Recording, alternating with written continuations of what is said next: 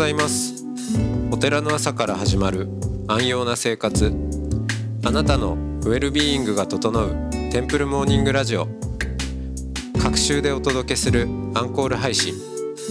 今週は愛媛県今治市。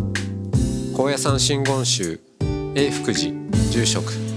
白川密生さんをゲストにお迎えした2020年5月のトークを再配信します。トークの後は音の巡礼コーナー。全国各地のお坊さんのフレッシュなお経を日替わりでお届けします。このラジオはノートマガジン松本商家の北条庵よりお送りします。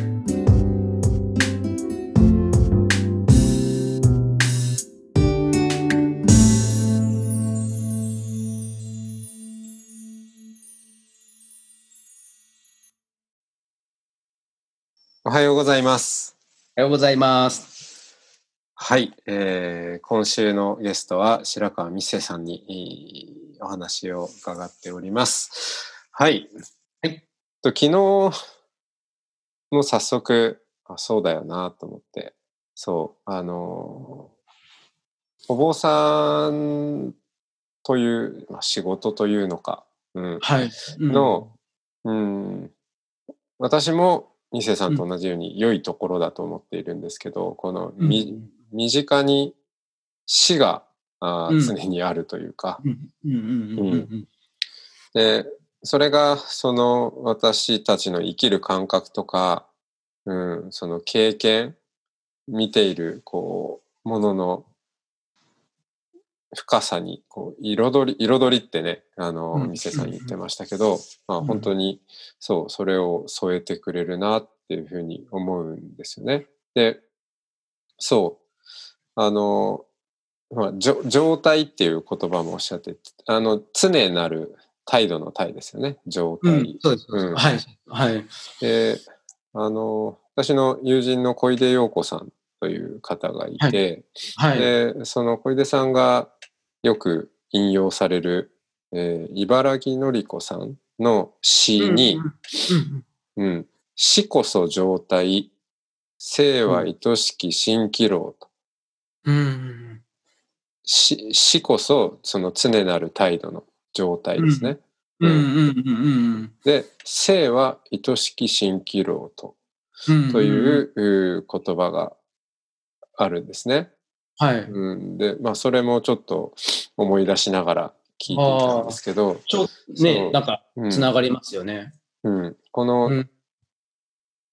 生きているのがだけが全てなんじゃなくてむしろなんか全然違う、うん。えーその捉え方とか、うんうんうんうん感覚があり得るんじゃないかって多分、まあ、ミッセさんもそうだと、まあ、僕もそうですけど、うん。こうし死に、えー接し接しているとやっぱどこか思思わされるところがありますよね。そうですね。うんし、なんか、まあ本の中にも今回いくつか書いたんですけども、まあうまく書けたかどうかわかんないけど、なんか宗派を問わずというか、その初期仏教とかもさえも問わず、なんかその死が持っている、うーん、もの、死が内包しているものをなんかうまく用いながら、こう仏教ってものが、まあ、そのある側面では形作られていったところもあるのかなっていう気さえよくしますよね。こう、なんか、なんかほうん死をちょっと先さ、なんか、うまい言い方じゃないけど、先取りするみたいな形で、もちろん99%先取りなんかできるわけないんだけども、その、少しこう、なんかそこ死が持っている成分を先取りすることで何かこう、こう、動いてくるものに期待しているようなテイストっていうか、まあ、まあ、部分を感じることが仏教自体にもあって、うん。うん、そういう意味では、まあこれ、まあ他の流れを知らないからあれですけれども、だから、うん、し、まあそもそもなんか坊さんになってみたいなって僕は小学生ぐらいの時に思った時にも、ああ、やっぱ人って死ぬよなと思った時、もう自分も死ぬよなと思った時に、それをなんか真正面から捉えて、こう、しまあいろんな動きをまあ、そもそも始まってるであろう坊さんってなんか面白そうだなっていうところにもつながってるし、うん。うん、だから、そういう意味では本当死っていうのは、あのー今の時代で出てきたこと、まあ、ちょっと、なんていうのかな、見え、見ある意味見えやすくなってきたことなのかなって気はしますけどね。うん。うん。そうですね。死、うん。死が突きつけてくれる大きなものとして、多分、うん。その、うんミセさんが、あの、よくテーマにしている当事者性？うんうんうんうん。その、うんそればっかりはどうしてもこう、なんでしょう、他人事としては語り得ないっていうか、うん。ええあの、いや、いつか必ず自分も死ぬし、その時はすべて、えー手放していかなければいけないんだっていううんうんいう事実の前に、うん。うん、それすらも当事者性なしでいられる人ってす少ないんじゃないかなって思うんですよね。はい。うん、うん。でもあのもうあれこれあっちこっち行きますけど僕なんかあのミセさんの本を読んだり、まあ、お話もはい聞いたりしながら、ちょっと似てるところもあるなと思ってて、うんうんうんうん。あ僕とですけどね。あの、はい。当事者性が薄い。薄めな感じ。ただなんかなんていうんですかね。その当事者性が薄い感じ。まあ全部他人事感っていうかそれって別別にうーん。まあむむね悪いことでもないっていうか、まあ、性格変えるのが難しいっていうこともあるんですけどなるほどね。ああ。のうん。うんそのでもどこかうん。自分自分すら他人事みたいなところもあるはいはいんだと思うんですよ。はい。はい。いや、うんなんか、松本さんと話してて面白いのは、今話してて思いましたけど、うん僕はやっぱりこ、なんていうかな、自分に慣れ慣れきってないところがあるので、その当事者性の薄さっていうのは、うん。抜きたいと思ってたんですよね。あうん、わなるほどまあ、当事者性を出せっていうふうに、まあ、この前のところでも話したかもしれないけど、あはい。当事者性の薄さって抜かなきゃと思ってたんですけども、で、なんか今話の中でその、松木さんの僕はちょっと重なるところが、当事者性の薄いところって、必ずしも悪いことじゃないよなって言われると、あ、実は自分もそう思ってたわ、と今思いましたね。で、まあ、うんなんか、あれなんですよ。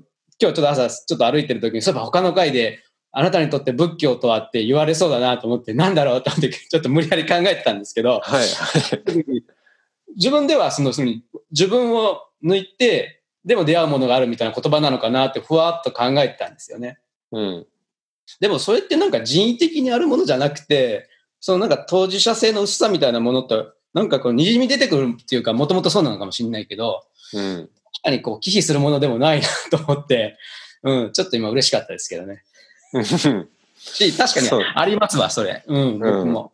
うん、なんか、なんなんでしょうね、この当事者性の薄さっていうか、私の薄、あ、もう、なんか自分としてやりたいこととかはいくらでもあるんだけど、うん、それがなんか、自分さえもなんかその、なんか登場人物の一つみたいにして見てるところは、松本さんにもあるし、なんか自分自身も感じるところですね。何なんでしょう？み何なんでしょう？さんのちょっと。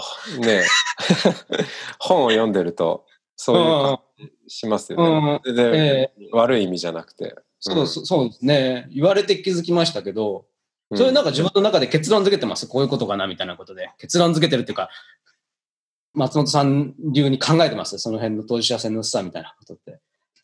いや生まれ。つきー、そう、うん。まあ、なんでしょうね。あんまり考えなくなりましたね。ああ、もそれがいいのかもしれないですね。う、だってそうなんだもんっていうしかないっていうか。そうですね。こんなんでんねんみたいな。うん。だから、だからこそ、こう、仏教っていう、その捉え方みたいなものがフィットして、ああ、こういうものが世の中に、まあそこが完全に仏教と重なるわけではないと思うけど、あなんかうんそういう自分たちみたいな気質を持った人間に対して、あなんかちょっとフィットするところがあるなっていうところはあるかもわかんないですね。うん。うん。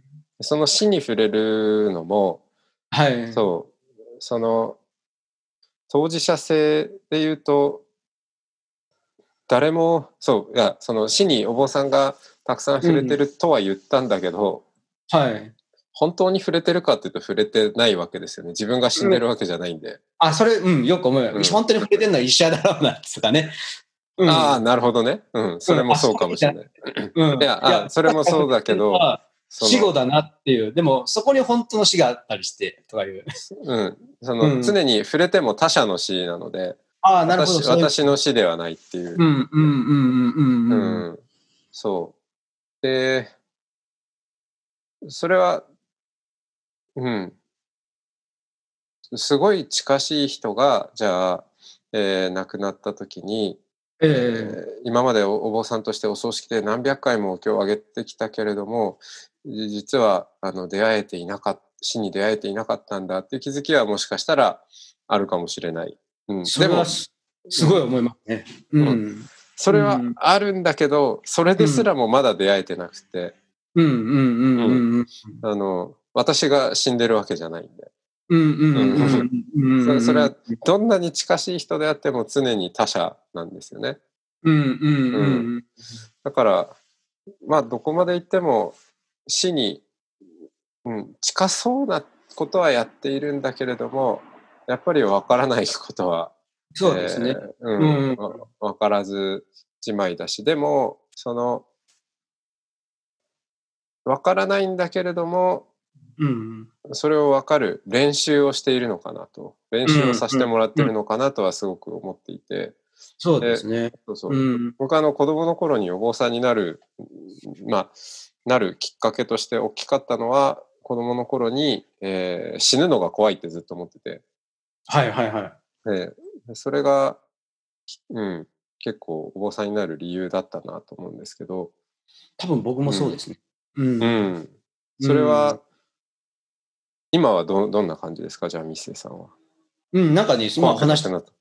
ことがすごく、前半部分を含めてすごく思ううんところいっぱいあって、あの、まあ、この前オンラインイベントした時とかも、結構僕追い詰められる方なので、松本さんと違って、あの、名言シリーズにあの、僕だって緊張することもありますよっていうのが僕結構好きなんですけど、僕はずっと緊張してるんで、あの、結構追い詰められて、し結構死を話すこととかって結構センシティブなことじゃないですか。うんうんだから、例えば僕、娘がいて、ある意味自分より愛おしい存在ですけども、あの、じゃあ娘の死っていうものを思い浮かべて、そういうものを経験した人の前でもそれを話せるかっていうのを自分に何回もやっぱ突き詰めてあの場に立ったんですね。同じこと言えるって自分が娘を亡くした時に、そんな時に、でもやっぱもっと答えなんかないわけ、えーですけどね。だから本当死にいろんな、なんて言うんだろう、第三者的な死だとか、あの、うん、当事者的な死とかっていうのがあるのは本当そうだなっていうのは何回も考えましたね。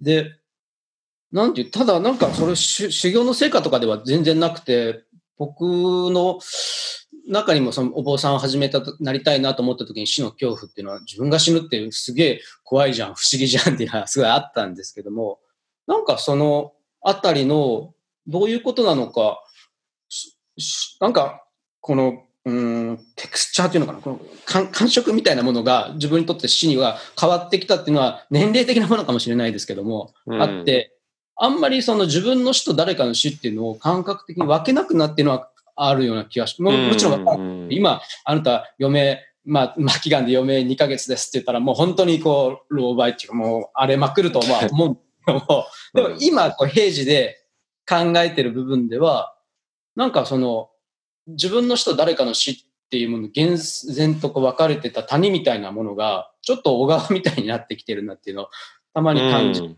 て、なんかこう、死ぬ、死が恐怖から、いや、それ死なない方が怖いな、とか、うん。うん、なんかずっといるわけにもいかんだろうとか、それってなんか、毎お盆とか正月のたびに、まあ僕ら檀家さん回るんですけども、その人たちが本当に毎年毎年亡くなっていくんですね。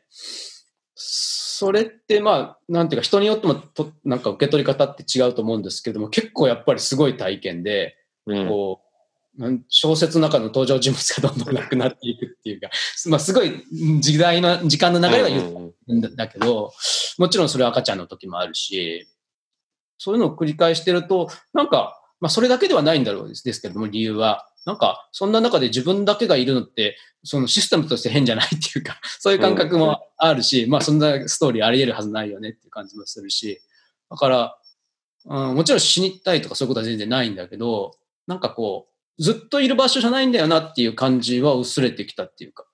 うん。うん。だから、その辺なんか仏教と関係あるのか、ただの廊下なのか、わかんないですけど、うん。なんか明らかにこう、詩が持ってる、その、テクスチャーみたいなのっていうのは僕にとっては感触が変わってきたっていうのはありますね。それは結構た書いたりはしないけど考えますね、なんかね。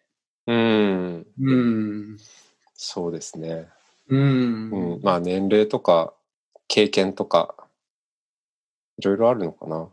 そうですね。で、うん。やっぱりお寺に集まってくる人とか、講演聞きに来てくれる人とか聞いてると、やっぱりそこが僕らみたいにテーマとして年齢に関係なくあるんだなっていうのは感じますね。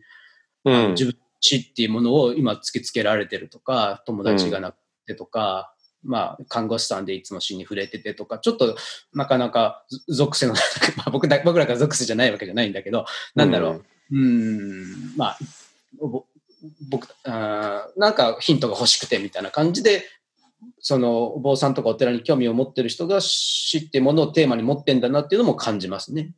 うん。うん、そうですよね。おお遍路。で、お遍路で回られる方も、だ、だ、誰かすごく大切な人を亡くしてとかっていう方も多いですしね。うんうん。うんで、歩いてると亡くなっていった人をすごい思い出すっていう人うがやん。っぱりいますね。うん。うん。まあ、お盆なんかもそうですし、こう、やっぱりインターフェースにいろんなものを求めてる。お寺もそうだし、変もそうだし、その種族もそうだし、うんえっと、生と死のインターフェースをいろんなところでこう、うんもも持ちたいんでしょうね、人間って。そうですね。がないとまともに生きられないというか、うん。もうそこがでも本当に、昔も今も本当にそんなに理想的に流れてるかっていうとそうじゃないんだけど、まあでも理想系なんてなくて、そこをなんとか50点とか60点とか取りながら、なんか生き残っていきましょうっていう営みをやってるのかなと思いますね。うん。まあそんな中でインターフェースをもうちょっとおアップデートうんうんうんうん。こともできるんじゃないかっていうのが、まあ、ミッセさんもされてるいろんな取り組みだったりうんうんするんですかね。そうですね。だから、うん、僕の場合はなんかこういうシステムを新しく考えましたっていうよりは、もうもうちょっとこう細かいところで、こう、感情移入ししたら違う世界が開けてくるのかなとか、うん、っていう、なんか、うん、細かいところにはなっちゃうけど、まあ、うん。そうですね。そんなところはあると思いますね。で、ここはほっとった方がいいんじゃないかなとか、ここはそれこそ、あの、ブラッシュアップした方がいいんじゃないかなとかっていうのは思っててもできないこといっぱいありますけどね。うん。うん。はい。お時間が参りました。ありがとうございましたあ。りがとうございます。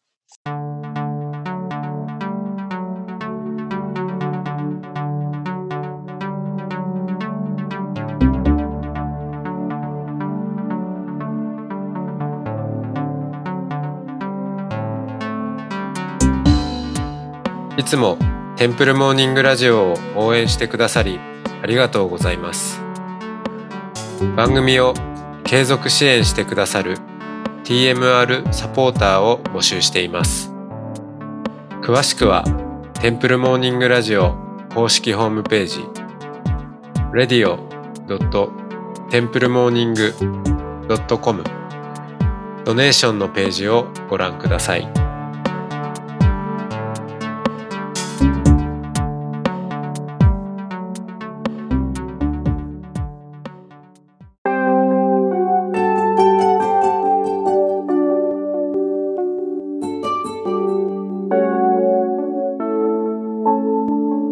からは音の巡礼のコーナーです。全国各地のお坊さんのフレッシュなお経を日替わりでお届けします。登場するお経やお坊さんに関する情報はノートマガジン音の巡礼をご覧ください。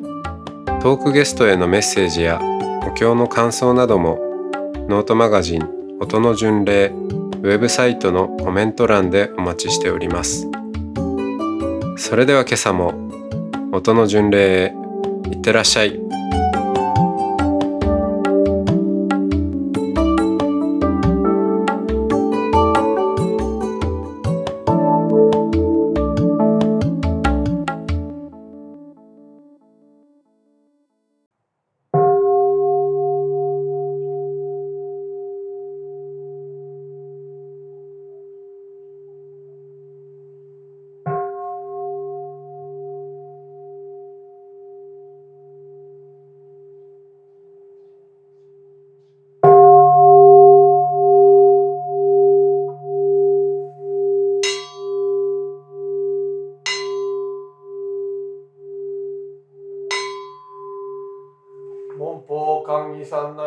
一知言即位供養一切三者仏を下教上十一切三宝来頭道場知見昇蘭五法未能樹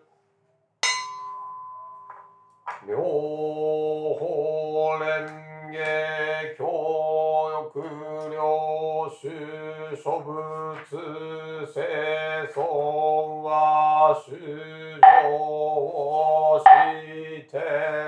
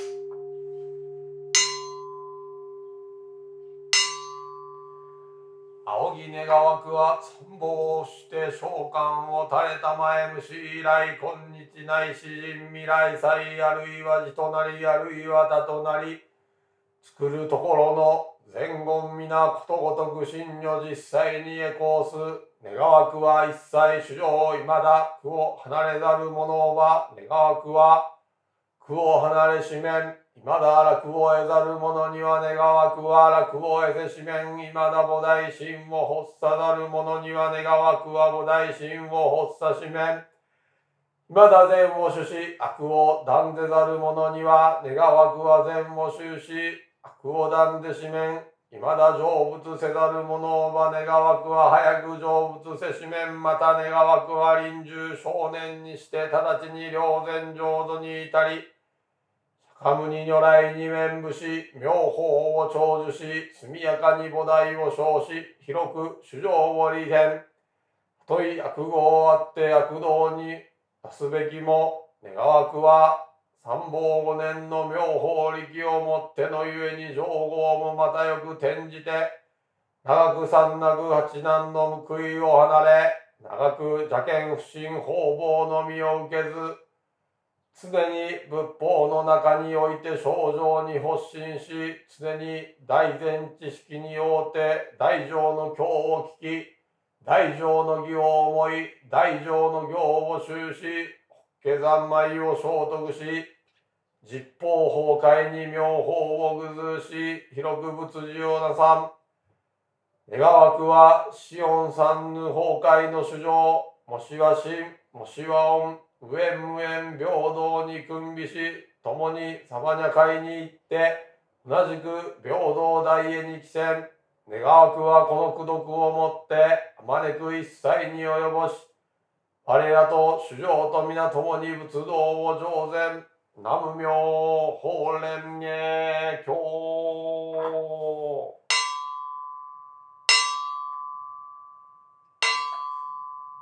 主上無変聖願道煩悩無臭聖願断訪問無人聖願地仏道無常聖願上南無妙法蓮華経南無妙法蓮華経南無妙法蓮華経。